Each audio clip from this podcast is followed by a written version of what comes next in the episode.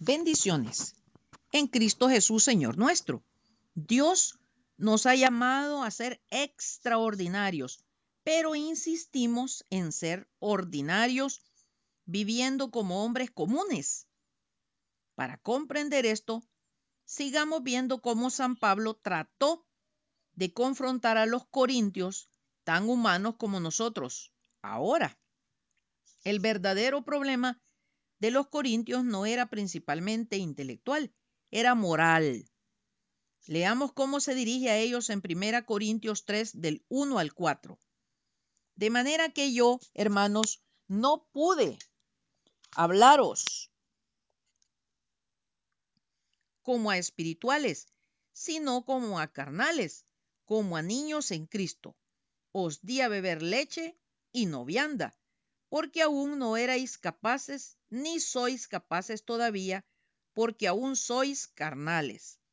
Pues habiendo entre vosotros celos, contiendas, disensiones, ¿no sois carnales y andáis como hombres?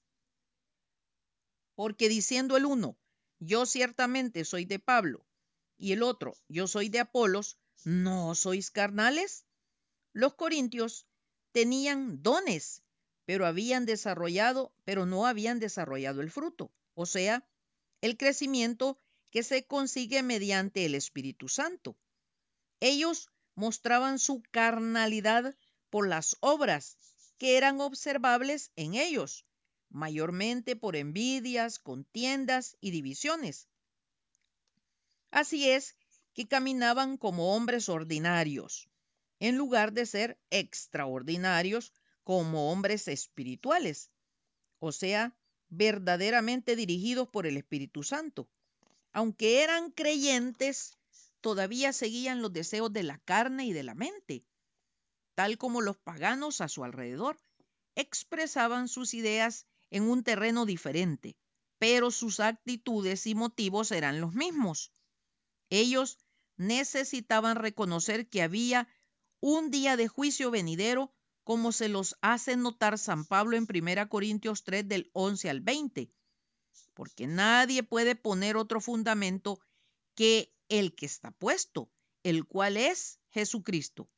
Y si sobre este fundamento alguno edificare oro, plata, piedras preciosas, madera, heno, hojarasca, la obra de cada uno se hará manifiesta, porque el día la declarará, pues por el fuego será revelada, y la obra de cada uno cual sea el fuego la probará.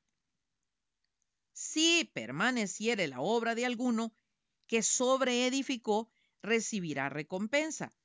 Si la obra de alguno se quemare, él sufrirá pérdida, si bien él mismo será salvo, aunque así como por fuego.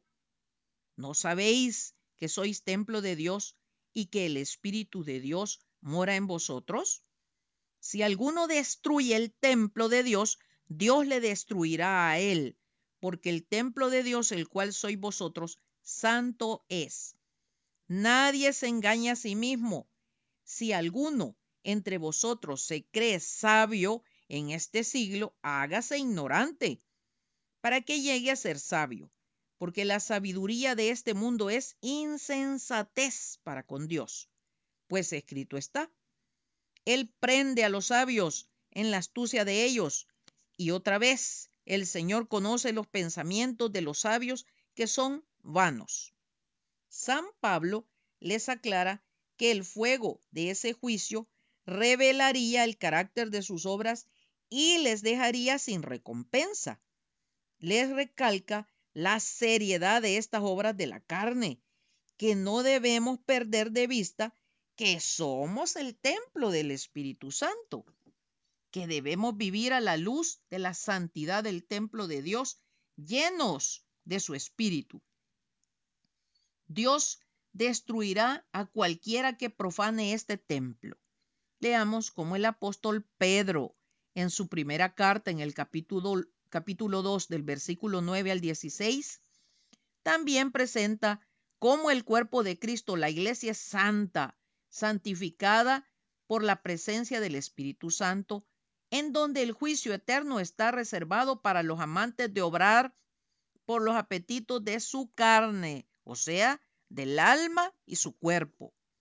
Sabe el Señor librar de tentación a los piadosos y reservar a los injustos para ser castigados en el día del juicio, y mayormente aquellos que siguiendo la carne andan en concupiscencias, o sea, deseo sexual exacerbado o desordenado, e inmundicia, indecencia o deshonestidad, gran cantidad de basura y suciedad, y desprecian el señorío. Atrevidos y contumaces, o sea, personas que se mantienen firmes en su comportamiento o actitud, ideas o intenciones a pesar de los castigos, las advertencias o los consejos. No temen decir mal de las potestades superiores, mientras que los ángeles que son mayores en fuerza y en potencia no pronuncian juicio de maldición contra ellas delante del Señor.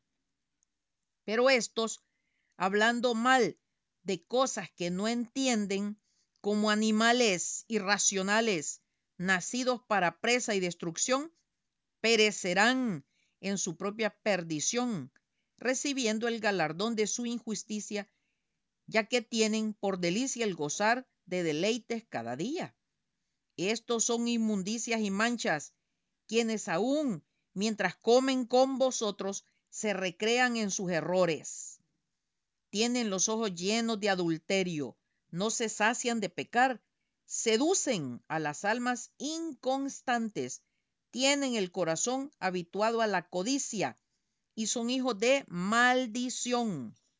Han dejado el camino recto y se han extraviado siguiendo el camino de Balaam, hijo de Beor, el cual amó el premio de la maldad y fue reprendido por su iniquidad, pues una muda bestia de carga, hablando con voz de hombre, refrenó la locura del profeta.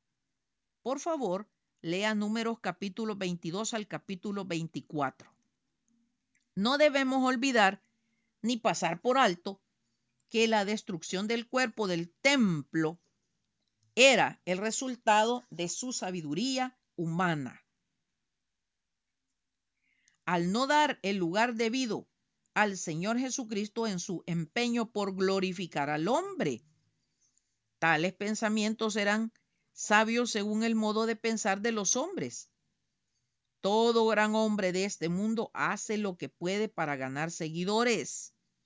Pudiera ser que aquellos hombres, como los de hoy, que promovían estas divisiones, estaban realmente tratando de hallar una manera de exaltarse a sí mismos y a su calidad de dirigentes.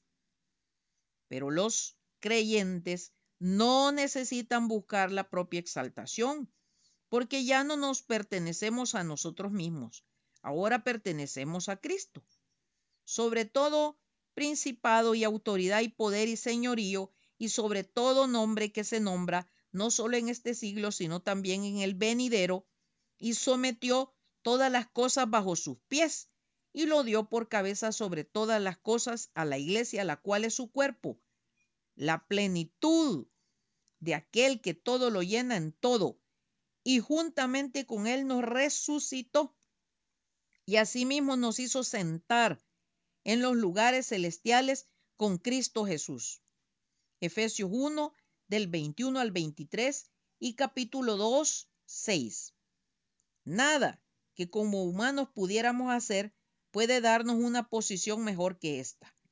Por consiguiente, lo que podemos hacer es tomar el lugar humilde y servirnos en amor los unos a los otros en cualquier lugar donde el Señor nos ponga y no rivalizar por obtener los primeros lugares.